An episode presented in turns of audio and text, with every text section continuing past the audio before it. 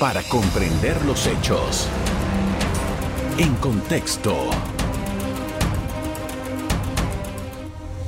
Muy buenas noches, sean todos bienvenidos y ahora para comprender las noticias las pondremos en contexto. En los primeros ocho meses de este año, el Benemérito Cuerpo de Bomberos de la República de Panamá atendió unas 326 emergencias por incendios. Este año los bomberos han extinguido incendios en residencias, apartamentos y locales comerciales.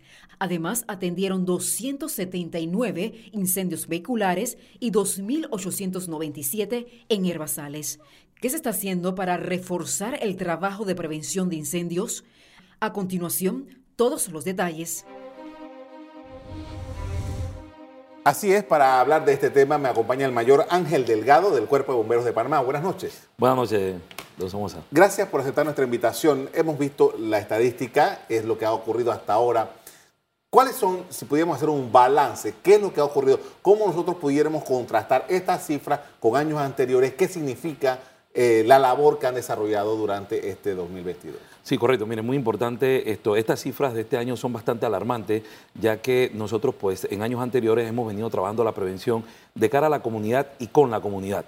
Lamentablemente, esto, eh, después de pandemia, hemos experimentado eh, de, pronto especie de una libertad de las personas en olvidar esas medidas de prevención que son muy elementales y muy básicas y que nos pudieran ayudar a reducir esta cantidad de incendios que hemos atendido y otras emergencias conexas que son propias eh, de la consecuencia que generan los incendios. Entonces, eh, creemos firmemente en la prevención, sin embargo, es la comunidad la que tiene que empoderarse y para eso nosotros pues hemos esto nuevamente tomado eh, un programa de prevención, siempre lo hacíamos en el mes de la prevención, que es el próximo mes, el mes de octubre, sin embargo, estamos tratando de mantenernos durante todo el año, porque por ejemplo, tuvimos la cantidad de incendios herbazales que acabamos de ver en el reportaje, y esto, por ejemplo, eso es una temporada que viene desde mediados de diciembre hasta mayo, pero lamentablemente hay una cultura de quema dentro de los panameños, sobre todo en las áreas mayormente afectadas. Eh, en los incendios estructurales, que son los incendios que afectan residencias, edificios, locales comerciales o lugares eh, de, trabajo comercial, industrial, eh, lamentablemente pues siguen siendo quizás a veces esa costumbre de no pasa nada y lo otro, el desorden que a veces tenemos en los trabajos que realizamos, porque lamentablemente es una causa de incendio la falta de orden y aseo. Entonces, en ese aspecto es que nosotros hemos visto que se han aumentado estas estadísticas comparado a años anteriores, pero lo que más nos preocupa ahora es la pérdida de vida, porque empezamos a ver en estadística personas fallecidas. Ah, vamos a llegar a eso, pero quería saber eh, el nivel de riesgo. ¿Qué es lo que está pasando ahora? Que nos ha llevado a este escenario. Sí, el uso, esto, digamos, sin cuidado o sin control de algunos productos o artefactos que nos llevan a esta condición. Las principales causas de incendio eh, siguen siendo el uso de velas aromáticas o para iluminar imágenes, también los desperfectos eléctricos. Muchas veces tenemos equipos electrodomésticos que lamentablemente pues tienen algún eh, tipo de desperfecto en el cable, está pelado, etcétera, y lamentablemente pues lo seguimos usando así y también esto, el uso eh, en la cocina eh, del gas, pero muchas veces el descuido, porque dejamos o niños eh, a cargo de las cocinas, lamentablemente eso ha pasado, o simplemente nos confiamos, la dejo a baja llama y regreso. Y también el no alertar ante una fuga de gas, que son las causas principales de incendios en los últimos años y en los últimos días. Esto, evidentemente, pues hay investigaciones en los últimos incendios que apuntan a estas causas y otras, pero estas siguen siendo la de mayor incidencia esto una vez nuestro personal de investigaciones hace su labor. Me llama la atención que usted diga, vamos a llegar al tema ese de la hermeticidad y todo este tema de fugas de gas, pero me llama la atención de que se produzca un incendio con consecuencias considerables porque alguien simplemente dejó una comida puesta. ¿Qué, pasa en eso? Sí, lamentablemente, eh, repito, la confianza en que no pasa nada, en que creo que voy y vengo. Hay personas que nos han dicho en años anteriores que dejó la estufa eh, en fuego bajo para ir a la tienda, pero en la tienda se encontró con una amistad que tenía tiempo que no la veía, por ejemplo, y se entretuvo. Y otras veces es dejar a los niños o que los niños estén cercanos a artefactos como esto, la cocina o que estén cercanos a encendedores, quemadores, etcétera, y lamentablemente se generan este tipo de situaciones. Esto me llama eh, al recuerdo de algo. Yo no sé si es así. En otros países ocurre que eh, por es obligación tener una alarma que funcione en las casas, en, las viviendas, en, los comercios y tal. Pero eh, vamos con el caso de las viviendas. Aquí en Panamá, ¿qué, ¿hay alguna norma sobre eso? Y si es así, ¿qué es lo que dispone para que efectivamente una, alguien que escuche, porque estas alarmas son muy ruidosas, pueda funcionar. Sí, correcto. Esto, esto, depende de las normativas, tanto nacionales como internacionales. En el caso de Panamá, la Junta Técnica, que es compuesta por ingenieros, arquitectos, etcétera, y diferentes asociaciones, pues indican y nosotros nos basamos en normas de la, internacionales de la Asociación para la Protección contra Incendios de los Estados Unidos, nacionalizadas o aplicadas a nuestra cultura. Entonces, dependiendo de la data de la construcción, en este caso de la vivienda o del edificio, asimismo va a contar con las herramientas o estos artículos que nos sirven para esto, dar una alarma en caso de incendio. Por ejemplo, los detectores de humo, hay detectores de calor y de humo también, eh, hacen ambos trabajos, eh, los sistemas contra incendio, que son todas estas eh, tuberías que nosotros utilizamos, que son divididas en dos, sistemas húmedos, cuando hay tanques de reserva en el edificio y estos sistemas son aprovechados por nosotros en caso tal de una situación y los sistemas secos, que son las mismas tuberías, pero son alimentadas por nuestros equipos. Entonces, ¿qué pasa? Existen las alarmas de incendio que deben de ser audibles y visibles en caso tal de que la persona pues no tenga, eh, tenga alguna discapacidad auditiva, puede darse cuenta que está sonando. Entonces, en base a la pregunta, básicamente estas son recomendaciones que se dan eh, que las personas que tienen, eh, por ejemplo, construcciones antes del 2014, pues la adecúen si es posible. Evidentemente esto genera un costo. Sin embargo, se les pide las mínimas, un detector de humo, tener un extintor en casa. Sin embargo, esto va mayormente normado a estructuras, en este caso edificios, que sobrepasan cinco pisos en adelante, y también va normado a locales comerciales o que por su labor necesitan, están en riesgo y necesitan tener estos sistemas. ¿No cree que eventualmente debería legislar sobre eso? Sí, correcto, y ya se está trabajando entre el Cuerpo Bombero, la Sociedad Panameña de Ingenieros Arquitectos, constantemente revisando normas para ver cómo buscamos, y últimamente en las barriadas que se están construyendo eh, de muy nueva data, hemos encontrado que ya se tienen estas medidas de seguridad. Eh, rápidamente, tengo que ir al corte comercial, pero por ejemplo, en los Estados Unidos, va el cuerpo de bomberos a mi casa o mi apartamento y si eso no está funcionando bien, me ponen una multa. Correcto, y así mismo eh, pudiera ser acá, en, por lo menos en los locales que está normado que la tengan. Eso sería una multa, pero en la parte acá ya de las residencias, que todavía pues no hay legislaciones directas contra esto, porque ya las casas tienen algún tiempo de data, quizás pues hay que buscar el contexto de cómo ordenarlo. Con esto vamos a hacer una pausa para comerciales. A regreso seguimos hablando sobre el Cuerpo de Bomberos de Panamá, la incidencia de emergencias por incendio. Ya regresamos. Continuamos con el mayor Ángel Delgado. Él es el miembro del Cuerpo de Bomberos de Panamá y está ah, orientándonos a, nosotros acerca de cómo esta institución está viendo la incidencia de incendios. Y esto eh, nos adelantamos un poco hace un rato, pero vamos ahora a entrar de lleno en el tema de la hermeticidad, las pruebas de hermeticidad, estos ah, edificios, estos complejos que tienen estas eh, tuberías de gas y que van todas conectadas desde un centro base y que hemos, desafortunadamente, desgraciadamente, hemos tenido eh, problemas muy serios, personas que han perdido la vida. ¿Qué es lo que tenemos sobre eso? Sí, correcto. Mire, definitivamente, pues eh, los edificios que tienen sistema de gas comunal este, o a granel, donde las personas, pues como usted bien lo dijo, desde un punto central, un tanque central, a través de las tuberías, esto, eh, tienen sistema de gas. ¿Qué pasa? Todas estas instalaciones deben de ser revisadas cada tres años. Cada tres años la normativa exige a los, eh, en este caso a los administradores de los PH y a las juntas directivas que deben de realizarla. Y aquí nosotros hacemos un llamado muy importante a que tanto administradores como presidentes de junta directiva y los propios inquilinos o propietarios, porque no todo el tiempo el inquilino es propietario, sino es que está alquilado, debe de participar, de verificar si las pruebas se han realizado. Estas son pruebas que se hacen de mantenimiento, ¿no? Entonces, eh, son empresas idóneas, eso es importante también los trabajos.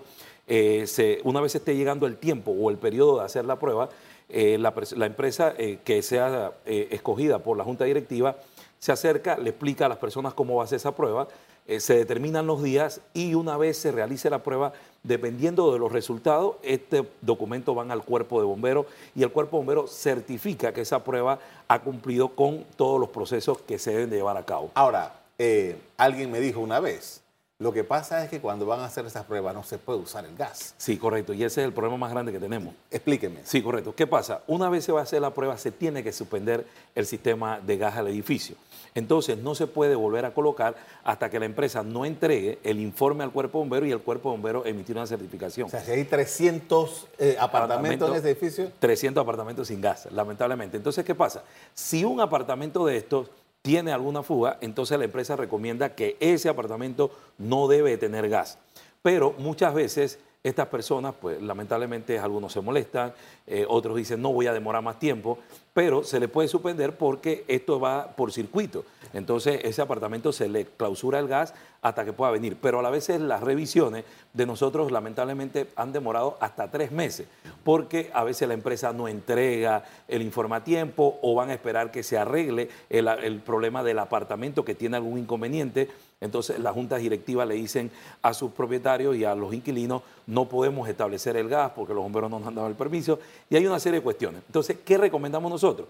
Que antes, seis meses antes de que se vaya cumpliendo el periodo de volver a hacer la prueba, se comuniquen con todos los propietarios y con todos los inquilinos, se pongan de acuerdo avisen a la empresa correspondiente o escogen la empresa correspondiente y esta también avisa al cuerpo bombero para agilizar los procesos y en un momento dado si se manda a hacer alguna esto, adecuación, producto de algún daño, recuerde que primariamente es por salvarle la vida, por, por evitar alguna algún tipo de situación eh, insegura que pueda tener el edificio. Así que básicamente ese es el proceso que se lleva a cabo. La ley manda a revisar el, estado del gas, pero no hay nada que diga que usted tenga que revisar las instalaciones eléctricas de su casa, por ejemplo. Bueno, esto, en estos edificios también deben de ser revisados los sistemas eléctricos, eh, básicamente cada año. Eso va a depender también del edificio, la construcción y de los procesos que se va llevando dentro del edificio, por ejemplo, alguna remodelación, etcétera. Pero es importante que también sean revisados, por eso hay empresas que los pH pues toman como empresas de referencia para que le dé ese servicio y lo mismo pasa con el sistema de incendio,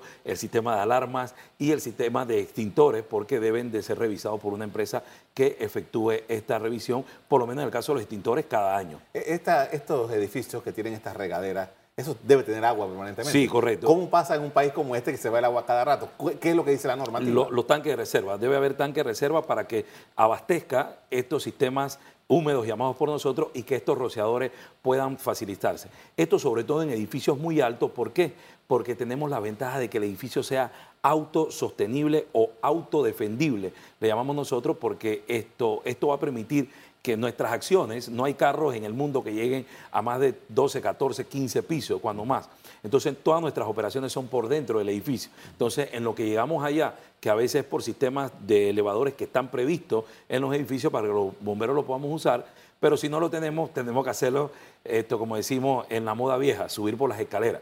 Entonces, es muy importante que el edificio cuente con estos servicios y que a veces hemos encontrado que los tenemos, pero esto, los tenemos sin habilitarle el suministro de agua. Entonces es importante que cuando se va el agua, el tanque de reserva de ese sistema húmedo sea independiente al tanque del edificio, porque así en un momento dado pues sabemos que vamos a contar con el vital líquido para las primeras atenciones y estos rociadores están, o sistema sprinkler llamado comúnmente, está probado que esto evitan propagación y daños en las estructuras. Es mejor secar a tener que reconstruir por un incendio. Ahora, ¿cómo van las investigaciones del incendio en la vía argentina? Sí, correcto. Mire, esta investigación todavía está abierta, producto de que el Ministerio Público eh, también pues ya está compartiendo eh, eh, trabajo con nosotros y está abierta. todo apunta, según las primeras investigaciones, a una situación de gas, pero ahora se han pedido algunas pruebas y algunas otras experticias, así que será realmente ya el informe una vez se cierre y se le entrega al Ministerio Público lo que identifiquen ya la causa en conjunto con nosotros y así poder decirle a la comunidad. Pero ante la experiencia que tenemos, siempre estamos recomendando las situaciones, sobre todo de cuando detectamos que existe una fuga de gas. Si usted siente olor a un producto, por ejemplo, eh, el gas lleva una sustancia llamada mercaptano de etilo. Eso viene de las algas marinas, es un olor bastante fétido, porque si fuera un perfume no lo vamos a reconocer, ¿verdad? Entonces es importante que cuando sintamos esto, pero muchas personas dicen, huele como a cebolla podrida, sí, es más o menos así, pero puede ser la basura, no se confíe, cierre las llaves de gas y si siente el olor a producto, no prenda ninguna luz ni nada que pueda provocar un chispazo que pueda generar la ignición de este gas. El gas, para que tenga conocimiento, eh, es más liviano que el aire y viaja en condiciones eh, normales a cuatro pies por segundo. O sea que él va buscando todas las áreas y por eso muchas veces vemos que se afectan varios pisos cuando existe una explosión de esta. Así que ante la duda, cierre las llaves de manera cuidadosa, llame inmediatamente al número de emergencia 911 o 103 y evacúe el área hasta que lleguen los bomberos. Las investigaciones del caso de Bocas del Toro. Sí, correcto. Estas investigaciones esto, eh, ya están por concluir. El Ministerio Público está nuevamente acá, ya que tuvimos la pérdida de una eh, persona, de una vida. Sin embargo, pues hay algunas versiones de que hubieron situaciones dentro del hogar, aparentemente, pues de conflictos, es lo que se tiene hasta el momento. Sin embargo, pues repito, las investigaciones están en camino y será el Ministerio Público el que ya, porque nosotros podemos determinar la causa del incendio, pero qué generó esta situación, pues ya será el Ministerio Público, así que ambas investigaciones todavía se mantienen abiertas. Con esto vamos a hacer otra pausa para comerciales, a regreso seguimos hablando sobre las emergencias con el Cuerpo de Bomberos de Panamá. Ya regresamos. En contexto. Estamos de regreso con Ángel Delgado, mayor del Cuerpo de Bomberos de Panamá. Estamos analizando las emergencias por incendio y en este apartado quería hablar en términos generales acerca de la atención de emergencias que hace el Cuerpo de Bomberos de Panamá y particularmente diferenciar eh, SINAPROC y los bomberos. ¿Qué pasa? Eh, los que tenemos edad suficiente para recordarlo, sabemos que antes de que existiera SINAPROC, todas las emergencias las resolvía el cuerpo de bomberos. Si había algo en la playa, si había algo, eh, eh, un, temblor, si había algo, algún río salía de su causa, eran los bomberos los que hacían esto. Pero hay unas nuevas normas, no, ni tan nuevas, pero ¿qué es lo que hacen los bomberos? ¿Qué es lo que hace SINAPROC? Y cómo nosotros debemos dirigirnos para recibir atención en emergencias. Sí, correcto, muy importante su pregunta. El Benemérito Cuerpo Bombero de la República de Panamá, en contexto, es una institución de respuesta a emergencia. Nosotros estamos previstos para responder a emergencias de cualquier tipo, eh, dependiendo pues de la, de la condición que se vaya dando, pero es importante señalar que esto compartimos algunas funciones como institución, con instituciones hermanas como el Sistema Nacional de Protección Civil. Sin embargo, es importante señalar que el Sistema Nacional de Protección Civil es el ente coordinador de emergencias y de situaciones de desastre provocados por eventos adversos, ya sean naturales o provocados por el hombre, y todo lo que es el manejo posterior a la emergencia, lo que es la parte llamada por nosotros de recuperación. Pero ¿qué pasa? Nosotros también en contexto tenemos algunas especialidades que comparten los compañeros y muchas de nuestras capacitaciones son esto, van de la mano en intercambio y fortaleza. Pero eh, por ley, pues hay algunas situaciones, por ejemplo, eh, las partes eh, de revisión estructural de una edificación, por ejemplo, como Vía Argentina, la parte estructural para saber si se puede volver a habitar es de SINAPRO. La parte de los misceláneos, lo que es electricidad, sistemas de alarma, es revisada por nosotros y ha sido seccionado para eso, para que en un momento dado pues podamos esto, los entes ser parte, eh, pero también saber que hay contextos hasta donde llega una institución y inicia la otra. Entonces, ese es el punto en el cual nosotros pues esto, trabajamos, sin embargo nosotros trabajamos más en emergencia del día a día, escape de gas, etcétera, y SINAPRO pues ve el contexto global y de situaciones donde ya se escapa la capacidad de respuesta de las instituciones, por ejemplo, desastres provocados por eventos adversos de tipo natural, ejemplo, las tormentas Eta y Iota, eh, todo lo que es inundaciones, etcétera. Entonces ya es visto desde el criterio de ellos. Ahora, parte de lo que estuvimos viendo, eh, revisando los casos específicos todo el tema de viviendas, todo el tema de comercio, las legislaciones, pero hay, eh, cada cierto tiempo se incendia un automóvil, se incendia una, lancha o un bote. Eh, eh, este, este tipo de... Vimos un caso hace poco en Bacamonte, y no sé, bueno, ¿y cómo el, Cuerpo de Bomberos puede responder a una emergencia de ese tipo en alta mar? ¿Cómo se está estructurado esto? Y el caso, ¿qué, por ejemplo, eso no lo veíamos antes muy seguido. Ahora sí, carros que se prenden. Sí, correcto. En el caso de los vehículos, en su última pregunta, lamentablemente hemos tenido un aumento en la modificación de los vehículos, eh, muchas modificaciones que son realizadas lamentablemente por personal no idóneo. El otro aspecto fundamental es que no se le da el mantenimiento adecuado en el tiempo adecuado al vehículo, así que muchas veces no confiamos.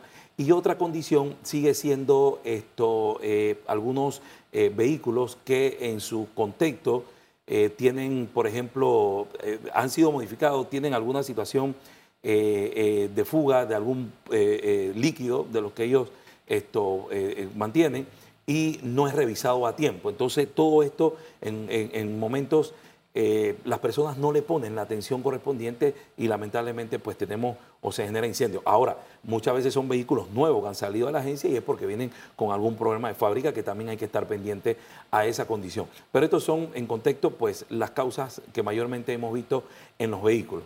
Y en el caso de, las, eh, eh, de los vehículos acuáticos, en este caso todo lo que tiene que ver con lanchas, etcétera, son menos, pero muchas veces es falta de mantenimiento o en su efecto un descuido en algún trabajo que se le hace a estos equipos. Entonces, lamentablemente se dan. ¿Cómo hacemos nosotros? Nosotros tenemos una unidad acuática eh, que la estamos reforzando, con, ya se está en el periodo de compra de algunos equipos adicionales para reforzar. Sin embargo, cuando usted vio lo de Bacamonte, tuvimos el apoyo del Servicio Nacional Aeronaval con bombas acuáticas que, o, portátiles acuáticas que tenemos nosotros, eh, que fueron transportadas por ellos o, nos ayudaron a transportarlas y así pudimos hacer la extinción. Porque en ese momento una de las unidades marítimas que tenemos, eh, lamentablemente, pues está en mantenimiento.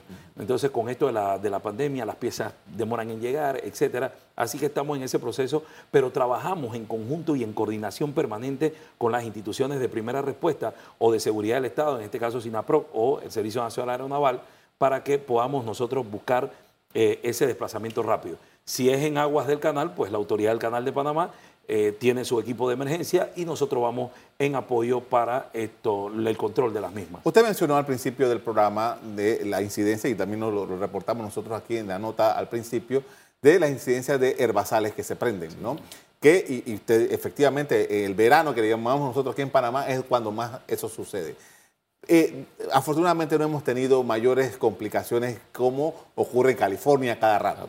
Pero a lo que iba era el equipo que ustedes necesitan para eso, el cuerpo de bomberos, ni Dios lo quiera, en un momento determinado se, eh, incendia un área boscosa ¿Cómo, ¿Cuál es la capacidad de respuesta del cuerpo de bomberos para una situación así? Excelente pregunta. Nosotros ya tenemos desde hace aproximadamente 15 años eh, unidades forestales especializadas en combate de incendio esto, forestal o de incendios de masa vegetal, comúnmente conocidos en Panamá.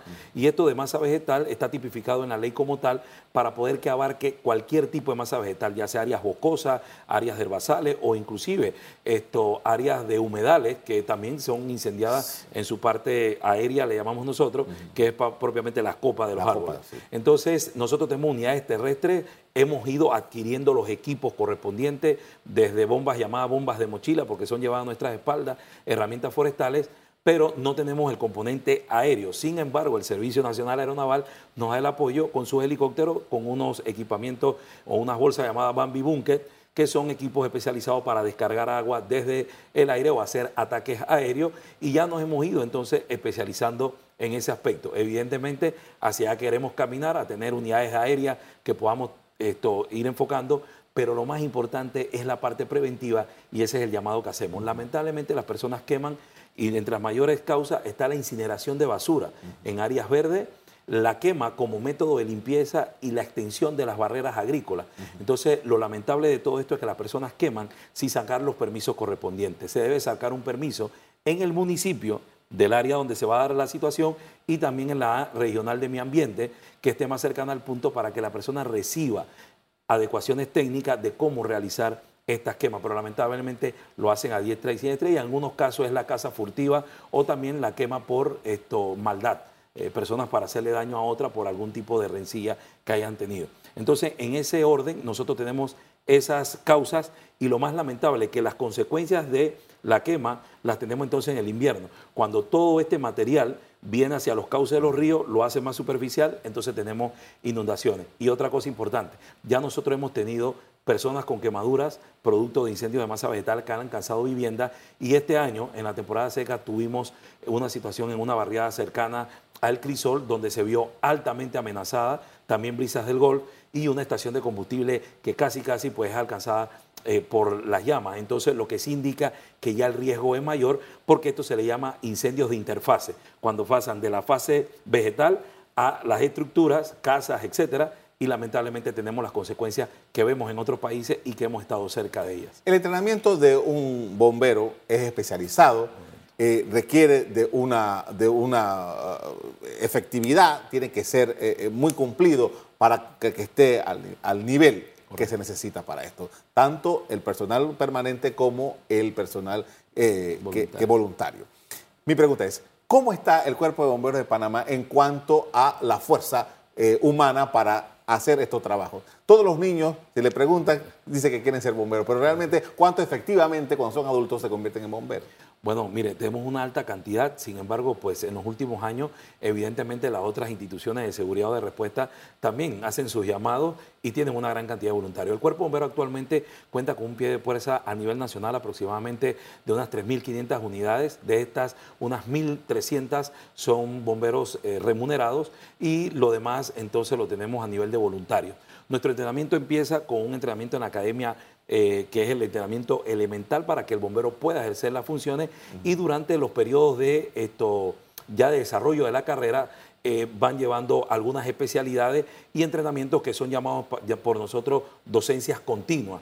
Pero el, el entrenamiento físico es fundamental y ahora el conocimiento técnico, porque son muchos equipos que tienen muchas tecnologías y lo que hoy era bueno, quizás mañana ya no lo es, así que es constante el entrenamiento. Le agradezco mucho por habernos acompañado. Como don Carlos. Tienen ustedes muchos bomberos honorarios que deberían ponerlos también en entrenamiento. Sí, está bien eso, correcto.